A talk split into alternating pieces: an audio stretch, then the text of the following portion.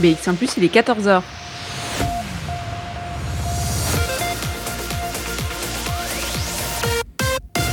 BX1 ⁇ Radio de Bruxelles. Radio de Bruxelles. Jusqu'à 16h, Charlotte Maréchal vous fait vivre Bruxelles sur BX1 ⁇ Bonjour à tous, bonjour à toutes. J'espère que vous allez bien, que vous passez une bonne journée. On est mardi 20 avril et vous écoutez Bruxelles Vie.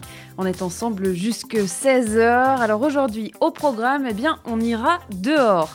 On se rend euh, à moins de 7 km de Bruxelles, au château de Grand Bigard, où en ce moment, des milliers de fleurs forment un tableau en plein air c'est Floralia Brussels qui a lieu jusqu'au 3 mai prochain et que vous pouvez découvrir. Cédric Pelgrims de Bigard, l'organisateur de l'événement, sera avec nous pour en parler. Mais avant euh, de découvrir cette exposition florale, eh bien, je vous propose de vous replonger dans un marché bruxellois, plus particulièrement celui de la place Saint-Denis à Forêt. On se replonge dans les archives de Bruxelles Vie et dans les coulisses du marché. On écoutera euh, quelques extraits de nos rencontres. Et puis en deuxième partie d'émission, eh bien, on parlera du prix Laurent Moonens, qui récompense des étudiants en art qui sortent des écoles d'art bruxelloises. Euh, avec nos invités dès 15h, eh bien, on en parlera. Hein. Les candidatures sont encore ouvertes jusqu'à la fin de la semaine. On découvrira ça avec euh, Philippe Moonens qui sera avec nous, mais aussi euh, Benoît Hainaut, directeur de la Cambre, et Émilie Turlinden, artiste plasticienne qui a déjà remporté le prix les années précédentes. Tout ça, eh bien, c'est rendez-vous à 15h. On va pouvoir commencer la playlist hein, de cet après-midi. Et quelle playlist? Sabri est au programme, Hero Econoba aussi, ou encore Mérode. Ils sont tous dans la prochaine demi-heure. Mais pour commencer cette émission, eh bien c'est le Manou qui arrive avec perfection. Vivez Bruxelles avec Charlotte Maréchal sur BX1 ⁇ et aujourd'hui, eh bien, on est mardi et le mardi après-midi, c'est jour de marché sur la place euh, Saint-Denis à Forêt, un marché qu'on avait découvert ensemble hein, dans Bruxelles-Vie il y a déjà euh, un petit temps, c'était en 2019. Et c'est vrai que d'habitude, j'aime bien vous faire rencontrer euh, les différents commerçants qui se trouvent sur les marchés. J'aime bien raconter leur histoire et puis mettre un nom sur les visages que vous avez l'habitude de, de, croiser, mais dont vous ne connaissez peut-être pas le prénom. Eh bien, aujourd'hui, on va plutôt se plonger dans les coulisses des marchés, dans leur organisation, parce que c'est une véritable véritable organisation. Euh, c'est avec euh, le placier qu'on en a parlé. Et le placier, eh bien, il s'appelle José et je vous propose de le découvrir dans un premier extrait. José, il est placier euh, sur pas mal de marchés à Bruxelles. Bonjour José. Bonjour, bonjour à tous. Alors le métier de placier, nous, euh, quand on va au marché euh, et qu'on se balade dans notre commune, on se dit ah, c'est sympa, euh, ils s'organisent bien, mais en fait l'organisation d'un marché, eh ben, ça suit toute une routine tous les jours. Et vous, c'est vous à la tête de cette routine. C'est quoi le métier de placier? Eh bien, le métier de, placier, c'est effectivement d'accueillir des marchands ambulants, des commerçants, des artisans euh, tous les jours euh, sur, les, euh, sur les différents marchés et de leur permettre de s'installer dans de bonnes conditions, de leur donner de l'électricité et d'essayer d'amener en fait un maximum de diversité au niveau des produits. Voilà. Vous êtes un peu le chef d'orchestre en gros, on peut dire ça, ouais. Est-ce que c'est vous aussi qui allez euh, chercher euh, des nouveaux maraîchers ou bien vous accueillez en tout cas ceux qui, ceux qui sont là depuis longtemps et qui continuent d'être là? Oui, bien sûr, effectivement, on a, euh, on a un carnet d'adresses avec énormément de, commerçants de marchands ambulants et ben, quand on en a besoin pour courir certains événements, on fait appel à eux. Comment ça se passe un marché? On essaye d'avoir un équilibre entre les produits ou bien euh, on laisse libre cours à, tout le monde qui veut euh, venir Là, on se mardi après-midi, voilà, j'ai envie d'y aller. Il y a déjà un marchand de fromage, je suis marchand de fromage, je peux quand même venir? Ah, ça peut parfois être compliqué dans certains cas, mais euh, on essaye de ne pas de pas avoir trop de, concurrence non plus, donc d'avoir des, marchands avec des commerçants avec des articles bien spécifiques et si possible pas deux fois le même. Comment ça se passe Donc on arrive le matin, on sait que les maraîchers ils sont souvent là, euh, soit très tôt le matin pour les marchés du matin, soit directement à l'ouverture euh, euh, pour ceux de l'après-midi. on parle souvent d'un tirage au sort. Est-ce que c'est toujours le cas? Non, c'est plus trop le cas puisqu'il y a quand même beaucoup de marchands ambulants qui ont, qui ont arrêté la profession, donc il y a quand même moins de demandes et euh, c'est beaucoup plus difficile euh, à gérer de ce côté-là. Donc euh, c'est plutôt l'ancienneté et le niveau de fréquentation aussi des ambulants qui va faire qu'ils vont être prioritaires ou pas. Comment est-ce qu'on évalue ça, le, niveau de fréquentation? Eh bien, il y a des marchands qui vont être là assidûment toutes les semaines et clairement, ils seront prioritaires. par rapport à un commerçant qui lui viendrait une fois tous les 15 jours, une fois par mois, etc. Et donc il y a des refus. Euh, malheureusement, on doit dire non à certains moments. Ah, ça peut, ça peut effectivement arriver. Et il peut aussi arriver que les marchés soient complets, donc qu'il n'y ait plus de place euh, libre, disponible pour que de nouveaux commerçants puissent s'installer. Oui, ça fait combien de temps, José, que vous faites ça, euh, organiser les marchés? Ah, ça fait une grosse, grosse dizaine d'années. Et c'est- quelque chose qui- qu'on fait toujours avec plaisir euh, en se réveillant? Pas toujours, pas toujours, hein, parce que ben, un jour n'est pas l'autre, que, l'hiver c'est parfois compliqué, qu'on sait qu'on va passer une mauvaise journée, parce que pas beaucoup de marchands, parce que la météo est pas bonne, parce que le climat commercial est pas bon. Et donc euh, c'est un peu sur nous que ça retombe aussi en fait. hein. C'est-à-dire quoi Ça vous arrive d'avoir euh, des habitants de la commune qui, euh, qui viennent en disant bah, Moi, j'ai pas, assez de- pas assez de maraîchers, moi, sur mon marché?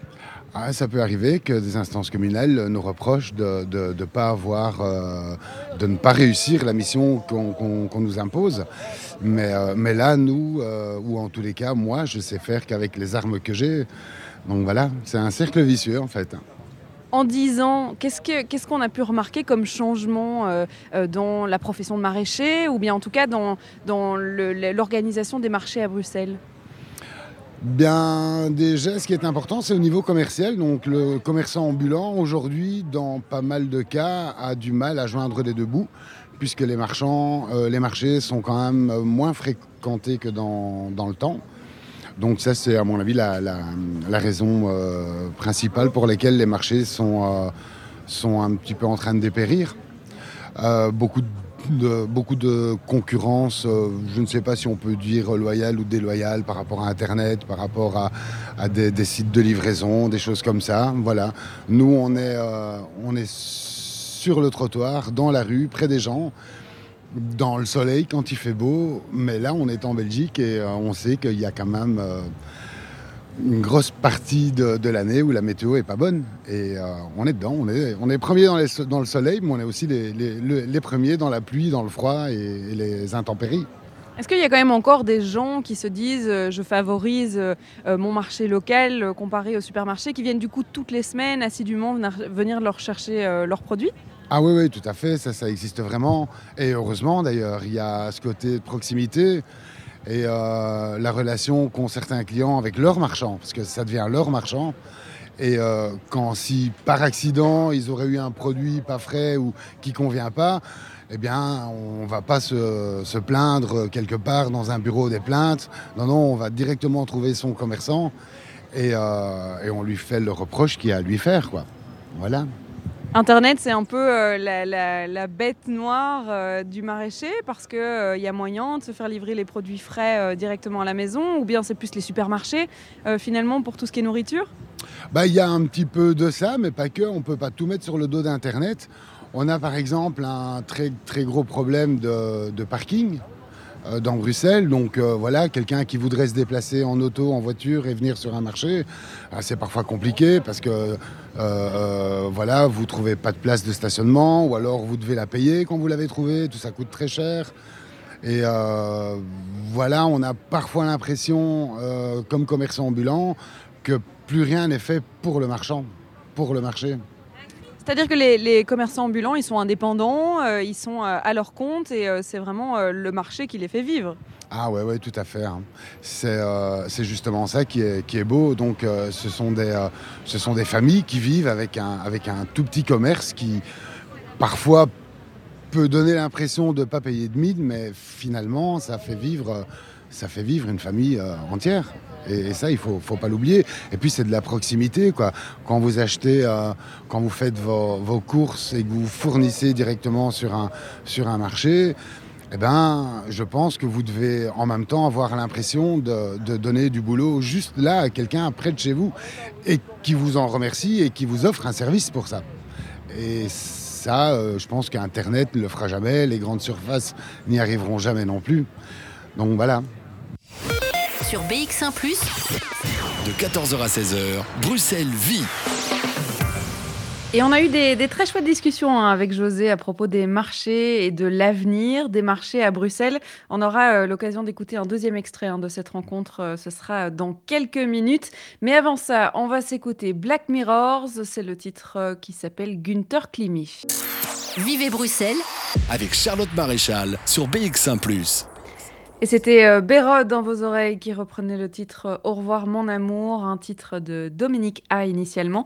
Et il en a fait un, cover croisé d'ailleurs de ce titre euh, de Dominique A avec celui de Marc Horton, le titre New West, à découvrir sur les réseaux sociaux de Bérode. Il était d'ailleurs l'invité de Sébastien Van Mulder sans Stummelings, une rencontre que vous pouvez retrouver dans les podcasts de BX1+, et sur BX1+.be. 14h20, on est en direct dans ce Bruxelles Vie à la maison. Sabri arrive dans la suite musicale avec le morceau Sona. Ça sera juste après ça, ne bougez pas.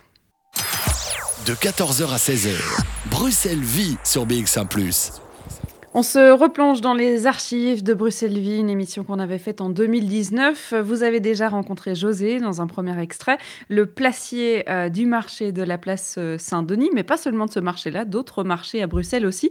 On va continuer notre rencontre avec lui, mais pas seulement. J'avais aussi euh, croisé un client régulier du boulanger du marché. On va écouter ça dans un extrait. On parlait avec euh, José juste pendant la musique du fait que euh, on dit parfois des, marchés que ce sont des dinosaures, José. Oui, en fait, euh, c'est un terme que j'utilise souvent parce que, justement, on évolue peut-être pas suffisamment par rapport aux attentes de- de- des clients et de la nouvelle façon de, vivre et de consommer qu'ont les gens. Je veux dire par là que, eh bien, quelques années d'ici, souvent, maman restait à la maison, élevait les enfants et s'occupait du foyer pendant que papa ben, allait travailler et, euh, et rentrait euh, les sous. Euh, Aujourd'hui, je pense que clairement, dans pas mal de couples, si ce n'est pas dans une majorité de couples, euh, les deux travaillent. Et donc forcément, les sorties au marché, en tous les cas la semaine, ça devient, ça devient quasi impossible. Ou en tout cas pas le matin en fait. Ou en tous les cas, pas le matin. Donc, euh, on en vient un petit peu à, euh, cette phrase que je dis, euh, donc que nous sommes des dinosaures, parce que peut-être qu'on devrait plus développer des marchés de l'après-midi et qui pourraient déborder sur le début de soirée pour justement pouvoir accueillir les gens, les clients, en rentrant de leur, leur, leur travail, sur le chemin du travail, quand ils, quand ils rentrent chez eux. C'est vrai que pour l'instant à, Bruxelles, en tout cas, la majorité euh, des marchés, et c'est la raison pour laquelle nous, euh, Bruxelles Vie, on peut pas y aller, eh bien c'est parce que c'est le matin. Oui, c'est ça, la majorité des marchés, c'est le matin. Bon, maintenant, c'est la volonté de pas mal euh, de communes de développer des marchés de l'après-midi qui déborderaient sur une partie de la soirée, justement pour réanimer un petit peu les quartiers et pour permettre à, à tous ces gens de se réapprovisionner de façon euh, euh, plus sympathique que dans des grandes surfaces. Vous qui êtes sur euh, plusieurs quartiers à la fois, puisque plusieurs marchés à la fois, comment est-ce que c'est ici Saint-Denis? Comment est-ce qu'on pourrait euh, euh, qualifier le quartier, les gens, l'animation? Ah ben c'est c'est ce qu'on appelle un, très chouette quartier populaire avec un, avec un paquet de nationalités différentes, avec des, des, mentalités différentes et, et tout ça se passe très bien, hein, une chouette cohabitation et il y a de la place pour tout le monde, hein, je crois. Et puis il y a de l'animation, euh, on a- l'a très vite abordé euh, en début d'émission, mais il y avait le grand marché annuel et la brocante annuelle euh, la semaine passée. Comment ça s'est passé ça? Ben voilà, c'était une très très chouette fête, une grosse grosse journée pour nous en tant que placiers. Là par exemple, sur un- une journée comme ça, on est deux placiers pour gérer ça. On était une grosse grosse centaine de marchands ambulants, plus euh, pas mal de commerces sédentaires qui euh, participent à la fête. Et donc euh, tout ça dans un laps de temps très court. Et il faut se rendre compte qu'il faut installer tout ça très très vite Et très très tôt. et très très tôt et, et en même temps désinstaller le marché très vite aussi puisque ben, les voiries doivent être réouvertes pour les trams, les bus, tout ça doit être nettoyé, euh, ça demande en fait une, euh, une organisation assez importante, même si euh, je pense que personne ne se rend compte de ça, mais il y a énormément de gens qui, qui bossent autour d'un marché comme celui-là. Vous, vous vous occupez aussi du- de la désinstallation et euh, de ben, nettoyer la place parce qu'un marché, euh, parfois ça laisse des traces. Euh, tout ça, ça fait partie du contrat? Dans certains cas, oui. Le marché annuel, euh, non, parce que là, ça demande vraiment euh, du matériel euh, très très important. Mais par exemple, le petit marché hebdomadaire du mardi, effectivement, on nettoie, on a une équipe qui nettoie l'emprise du marché pour que ben, les habitants, le lendemain matin, retrouvent une place propre. Bon, alors je vais aller euh, partir à la rencontre euh, de clients. Je ne sais pas s'ils vont bien vouloir répondre à mes questions, mais pourquoi pas. On est à côté du pain artisanal de la ferme. Bonjour monsieur, est-ce que je peux vous interpeller comme ça à la sortie euh, du pain artisanal de la ferme? C'est bien. qu'elle en profite. Hein. Ben oui, je- je- j'en profite. Je me dis, tiens, vous venez d'aller chercher votre pain. Vous, vous faites ça souvent? Comment? Vous venez chercher votre pain souvent ici? Tout le mardi. Tous les mardis, parce que c'est euh, le meilleur pain que vous puissiez trouver. Le- pour moi, oui. Pour moi, oui. J'aime beaucoup les secs, les, les noirs, les, les pains noirs. Blanc, euh, je ne suis pas ami de, de ça. Vous aimez pas le pain blanc. Je préfère le noir. Et vous êtes habitant du quartier J'aime Les couleurs, les couleurs aussi. Hein. C'est pas ça. Vous êtes habitant du quartier? Si, j'habite à Forêt depuis 53 ans. Et comment ça se passe à Forêt? Vous aimez ce quartier-là? Très bien. Très bien. Ça se passe parce que pour moi, c'est, c'était ici la vie. et je fais la vie et je ferai la vie jusqu'à ce que je passe dans une autre dimension. Toujours à Forêt. Toujours à forêt. Vous avez un petit accent, c'est euh, vous, vous parlez une autre langue? Si, je parle un peu l'anglais, le- un peu le flamand, euh, l'espagnol. L'espagnol, l'espagnol, d'accord. Donc vous pouvez nous dire une petite phrase en espagnol? Euh, Merci, ça j'ai compris. c'est gentil, merci. Bon, je vais aller euh, à la rencontre de votre boulanger. Comment vous le trouvez, votre boulanger? Bien sympathique. Qu'il soit lui ou qu'il soit un autre. hein, donc, euh, C'est- sont- chouette d'avoir euh, quelqu'un qu'on revoit tous les mardis. Ils sont, j'irai encore beaucoup plus loin, humanitaires, et ils sont, ils sont, ils sont un peu tout.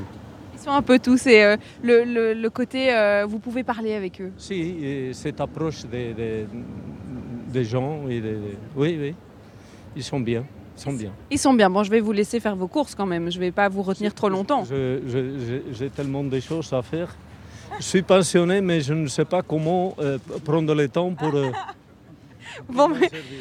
Mais c'est très bien de rester actif. C'est ça aussi. Toujours. Toujours. Je viens de passer quatre, jours, euh, quatre mois en Espagne. euh, Et vous êtes revenu pour la pluie et, et le, le froid. oui, mais il y a mes petits-enfants qui me réchauffent. Je suis arrière-grand-père aussi. Ah bah ouais, je vais. euh, c'est une très jolie histoire. Merci. Je peux vous demander votre prénom Mon prénom, Mathias. De 14h à 16h, Bruxelles Vie. Ça a presque l'air d'être euh, un autre monde, hein, de, se rencontrer comme ça, de pouvoir discuter. Quoique sur les marchés, euh, on peut le faire, en extérieur, on peut le faire. On va euh, quitter la place Saint-Denis et le marché, mais on reste dehors. On se rend au château Grand Bigard, à seulement euh, 7 km de Bruxelles. On pousse un tout petit peu les frontières de Bruxelles aujourd'hui à l'occasion du Floralia Brussels. Ce sont les fleurs du printemps et particulièrement les tulipes qui sont les œuvres d'art en plein air de cette exposition florale. On va découvrir tout ça avec euh, Cédric Pelgrims de Bigard qui sera avec nous eh ben, dans quelques minutes. Avant ça, eh bien, c'est Léon Octet qui arrive dans vos oreilles. Le morceau s'appelle Satellite. Bruxelles Vie. sur BX1 ⁇ Et comme promis, eh bien, on va parler euh, d'un événement dont c'est déjà la 18e édition. C'est l'exposition florale de printemps Floralia au château de Grand Bigard. Un événement auquel vous pouvez participer eh bien, euh, depuis déjà quelques jours et ce jusqu'au 2 mai prochain. Et pour nous en parler, eh bien, on accueille dans cette émission Cédric Pelgrims de Bigard. Bonjour. Bonjour. Vous êtes euh, l'organisateur de cet événement, dont c'est, euh, je l'ai dit, hein, la 18e édition déjà. Alors racontez-nous un peu l'histoire de cette exposition en plein air. Alors ce sont les fleurs de printemps hein, qui sont euh, les acteurs principaux de, de ce paysage. Comment est-ce que vous en êtes arrivé au château de Grand Bigard à organiser ce genre d'événement? Alors, quand mon père a repris à hériter du, château, il a souhaité euh, euh, trouver une idée pour redonner vie au parc qui était resté euh, fermé au public et pour également financer les nombreuses restaurations euh, qu'on a dû euh, effectuer, puisqu'il faut savoir que le château est du XVIIe siècle et on a un donjon du XIVe siècle Mhm. euh, qui, euh, voilà, qui avait besoin de, de, de certains travaux de restauration. Et donc, on, on devait trouver des solutions pour financer ces travaux. Et mon père a toujours été euh, amoureux des fleurs de printemps et en particulier de, la tulipe. Mhm. Et on a donc décidé d'avoir cette exposition qu'on a voulu le plus spectaculaire possible. comme ça, en un mois, les gens pouvaient venir dans le parc et voir quelque chose de vraiment exceptionnel. Et grâce à ça, ben, on, peut entretenir le, château. Mhm. On connaît peut-être euh, le, tapis euh, de fleurs qu'on peut observer euh, une fois par an sur la Grand Place. Ici, on n'est pas dans la construction d'un tapis ou d'une œuvre d'art, on est plus sur 14 hectares du parc qui sont décorés de plein de variétés de fleurs de printemps. Alors, comment est-ce que ça s'organise, un, tel événement? Parce que ça demande des semaines, des mois, évidemment, de préparation. Alors, c'est la spécificité des, fleurs de printemps, c'est que la plupart sont des fleurs à bulbes, et donc on doit planter euh, ces bulbes à l'automne, euh, et puis ils doivent passer tout l'hiver en, terre et, pour fleurir au printemps. Donc c'est vraiment un travail de très longue haleine, c'est pas quelque chose effectivement comme le tapis de, pétales de la Grand Place où on vient euh, mettre faire le dessin des pétales par terre euh, en, quelques jours et puis après euh, euh, voilà on, enlève tout. Ici c'est vraiment un travail de préparation d'une année pour avoir quelques semaines de, floraison et puis on doit enlever tous les oignons et replanter de nouveaux oignons l'année suivante. Donc c'est vraiment un travail de, toute l'année pour un mois d'exposition. 14 mhm. hectares, c'est juste gigantesque. Ça veut dire qu'il y a des fleurs absolument partout? Alors, il n'y a pas des fleurs partout, parce qu'il y a des parterres de fleurs, mais c'est vrai que euh, ben, on plante quasiment un million et demi de fleurs, donc euh, il y a il y a beaucoup, beaucoup d'endroits du parc euh, qui sont fleuris. Il y a des sous-bois, il, il, y a un jardin à la française avec des parterres plus, plus dessinés. Euh, donc, c'est pas un champ de fleurs, c'est vraiment un parc de châteaux mhm. euh, qui, est, qui est fleuri. Mais c'est vrai que ben, je pense que tous les 10 mètres, vous allez quasiment vous allez avoir mhm. un parterre de fleurs. Vous parliez des, tulipes qui étaient un peu une, passion. Alors, euh, pourquoi la tulipe en particulier? Alors la tulipe est, la fleur euh, qui, a le plus grand nombre de, variétés au monde. On croit souvent que c'est la rose, mais en fait c'est, n'est pas la rose, c'est la tulipe. Il y a des milliers de tulipes différentes.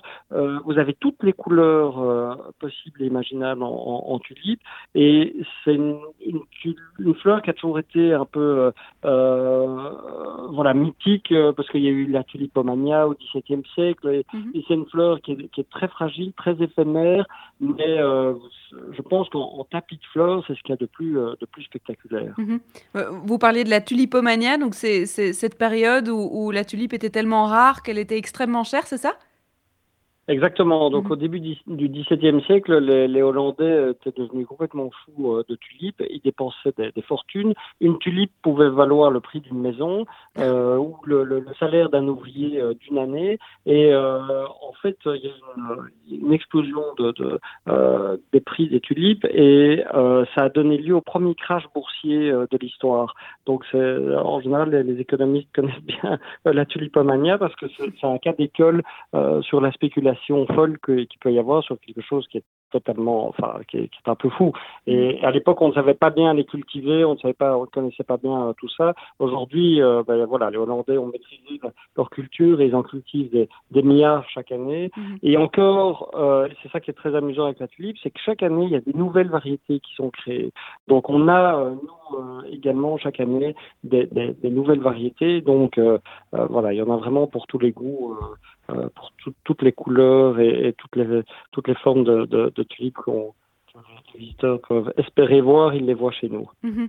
C'est un événement qui dure euh, jusqu'au 2 mai. Alors dans Bruxelles Vie, on aime bien connaître un peu les coulisses hein, des événements. Et c'est vrai que là, pour le coup, planter un million d'oignons euh, euh, et, des bulbes partout dans le jardin, ça doit pas être une mince affaire. Donc on va pouvoir en parler. Et puis on parlera évidemment du, château de Grand Bigard qu'on peut quand même voir quand on vient voir le parc. On va parler de tout ça dans quelques instants. Cédric Pelgrims de Bigard, je vous propose de rester avec nous. On va faire une courte pause. On a Wookat qui arrive dans quelques instants côté musique avec le titre All Good ça sera juste après ça. Jusqu'à 16h, Charlotte Maréchal vous fait vivre Bruxelles sur BX1 ⁇ Et on parle de Floralia Brussels du 3 avril au 2 mai prochain. C'est 14 euh, hectares de parc hein, du château euh, de Grand Bigard. C'est juste à la frontière de Bruxelles, on va pas bien loin. Et c'est vrai que quand vous vous baladez pour aller découvrir euh, le million de fleurs qui a été planté pour cette exposition en plein air, eh bien, vous pouvez aussi découvrir le château de Grand Bigard. Alors, Cédric Pelgrims de Bigard est toujours avec nous par téléphone. C'est vrai qu'on a on n'a pas beaucoup parlé de l'histoire hein, de ce château. Euh, qu'est-ce qu'il raconte, ce château? Alors le, château est sur un site euh, historique très important puisque comme euh, je vous le disais, le donjon est du, du 14e siècle et en fait il fait partie de la deuxième ceinture euh, défensive de Bruxelles comme Percel, Rixensart. Mhm. Donc il y avait la, porte de Halle, etc. avec les, premières forteresses. Et puis il y a une deuxième ceinture défensive qui servait à protéger les, faubourgs de Bruxelles et donc Grand Bigard en, en, faisait partie. Et donc il y a une histoire voilà très très importante euh, qui remonte à, très longtemps. Et ensuite, le château a été construit au XVIIe siècle comme château de plaisance. Mmh. Et, euh, il est typique du style architectural euh, qu'on appelle Renaissance flamande, le, style Brabançon. donc, pour les étrangers, c'est très intéressant parce qu'ils ont vraiment un résumé de ce qu'ils voient bah, sur la Grand Place en Anvers ou euh, à, Malines. Et donc, on a beaucoup d'étrangers qui viennent et ils ont l'impression d'avoir un petit, euh, voilà, un petit concentré de, de l'architecture flamande euh, qu'ils peuvent voir ici. Alors, on n'a pas la chance de découvrir l'intérieur du château, mais par contre, on peut découvrir l'extérieur quand on vient euh, euh, pour euh, Floralia. je le disais juste avant la musique, c'est vrai que c'est la 18e édition déjà, donc la 18e année hein, où on peut découvrir cette exposition florale. On aime bien connaître un peu les coulisses. comment est-ce que ça se déroule sur une année, le fait d'organiser Floralia? Alors, on a une équipe de jardiniers qui est évidemment à l'année, puisque comme euh, on, ça prend toute une année de préparation. On a également un Hollandais qui travaille pour nous qui doit trouver tous les oignons. Et donc ça, c'est un très gros travail puisqu'il fait le tour de tous les producteurs euh, euh, de Hollande, puisqu'on a un contact direct avec les, producteurs. Et donc de là viennent des discussions de savoir quelles sont les variétés qu'on va avoir, quels sont les mélanges qu'on va faire dans, dans les parterres. Donc c'est vraiment un très grand travail de préparation des parterres. Parce que quand vous venez mhm. visiter le parc, euh, une de nos grandes spécialités, ce sont les mélanges. Et euh, on est d'ailleurs jalousé même par le, le qui est la, la mecque euh, de, la, de, la, tulipe en Hollande. Ils sont venus chez nous, ils ont, on avait vraiment acquis une grande expérience dans, dans, dans, ces mélanges de, de tulipes. donc tous les parterres sont voilà, préparés et quand les camions de, d'oignons arrivent chez nous, ce sont dans des bacs qui ne sont pas encore mélangés. Donc on a, on a un énorme travail de, de, préparation, de mélange en fait de, ces oignons. On doit doser euh, les, les, les, oignons pour les différents parterres. Donc tout ça, c'est une petite cuisine euh, euh interne qui, qui, qui n'est pas connue des, des, visiteurs, mais qui est un travail très important pour, mhm. pour après avoir les, les, mélanges dans les, dans les parterres. C'est vrai qu'on parle d'exposition euh, florale. Vous parlez euh, de ce spécialiste hein, qui va chercher euh, les oignons, les bonnes variétés, etc.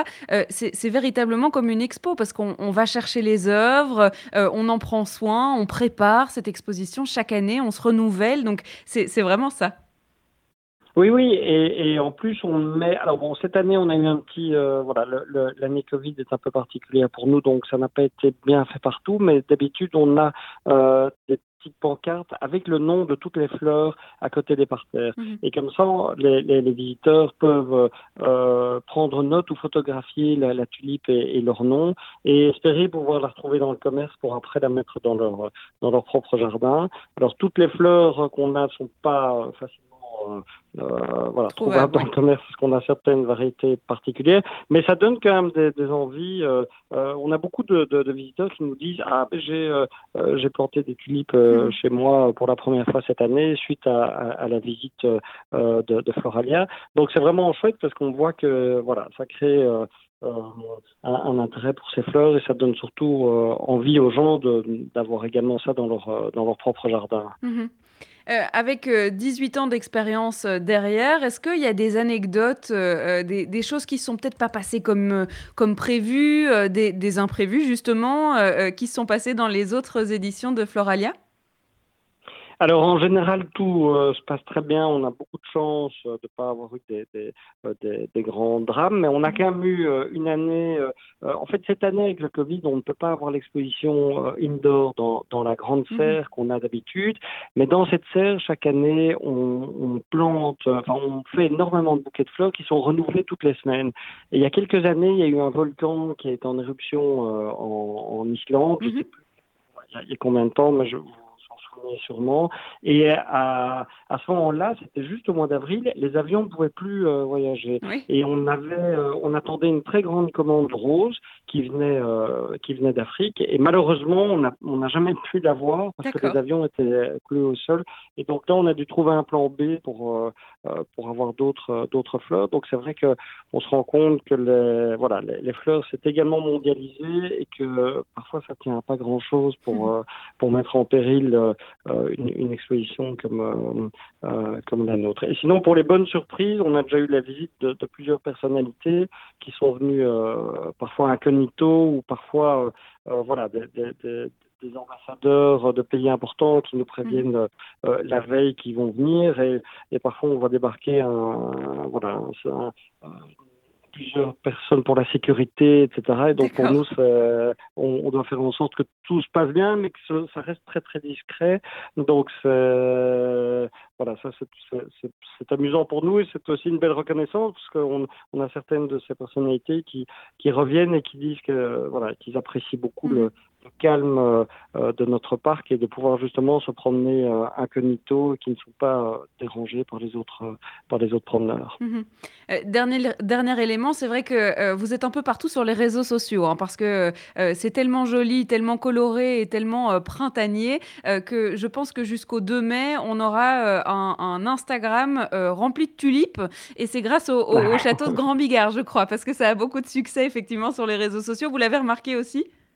Oui, oui, oui, absolument. Ben, et je vais vous dire que c'est cette année pour la première fois aussi, euh, aussi important. Mhm. Donc on a vraiment une, une explosion parce qu'avec, euh, encore une fois, avec cette année Covid, on n'a pas trop de publicité parce qu'on jusqu'à la dernière minute, on n'était pas sûr de pouvoir ouvrir. Mhm. Et, euh, et heureusement, grâce aux, aux réseaux sociaux et aux, nombreux, aux nombreuses photos, partages, etc., on a beaucoup de visiteurs qui viennent parce que je pense que euh, voilà, beaucoup de, de personnes ont besoin de prendre l'air, ont envie de, de sortir de chez eux, de voir des fleurs, de Mhm. prendre un, un bol d'oxygène. Et euh, du coup, on, on bénéficie de, de, ce succès euh, euh, sur les réseaux sociaux et on en est, euh, on en est évidemment très content. Mhm. Euh, comment est-ce qu'on fait justement si on veut, nous aussi, venir profiter des extérieurs du château? Alors, idéalement, euh, de nouveau pour, cette année particulière, euh, il faut réserver, euh, enfin, il faut acheter un ticket online sur notre site internet qui est www.floralia-brussels.be. Euh, là, vous pouvez, euh, donc vous allez sur l'onglet Floralia Brussels et puis a acheter votre ticket. Euh, ça, c'est l'idéal. Euh, maintenant, il y a toujours une caisse qui est ouverte, donc on peut toujours acheter le ticket euh, euh, sur place. Mais c'est vrai que euh, voilà, on, on aime autant que les gens prennent leur ticket online parce que ça évite euh, qu'il y ait euh, euh, de, de, fil. Et même pour eux aussi, c'est beaucoup plus agréable d'arriver, de pouvoir rentrer euh, plus rapidement parce qu'on a juste à scanner alors le, le, le billet, soit sur, sur le GSM, soit sur ceux qui auront imprimé le billet. Et donc ça, c'est le, le plus facile, mais on est ouvert euh, tous les jours euh, de 10 à 18 heures. Et donc, euh, voilà, tout le monde peut venir en semaine. Si vous voulez être plus tranquille, bah, c'est mieux en semaine. Et si vous voulez voir plus de monde, c'est mieux en week-end. Et alors, ce week-end, on a quelque chose de particulier, puisqu'on a des, des, on aura quand même des costumés vénitiens. On en a chaque année. Cette année, euh, euh, voilà, ils, sont, ils vont quand même venir. Et donc, ça, c'est une, euh, une, une, Une attraction activité de ce week-end. Et je viens de regarder la météo et en plus, il va faire beau. Bon, alors on est un peu en avance en Ah, Belgique, on ne sait jamais vraiment prévoir, mais voilà, si vous voulez une activité en plein air, effectivement, Floralia Brussels ce peut être une très bonne alternative. Merci beaucoup Cédric Pelgrims de Bigard d'avoir été avec Merci nous. à vous.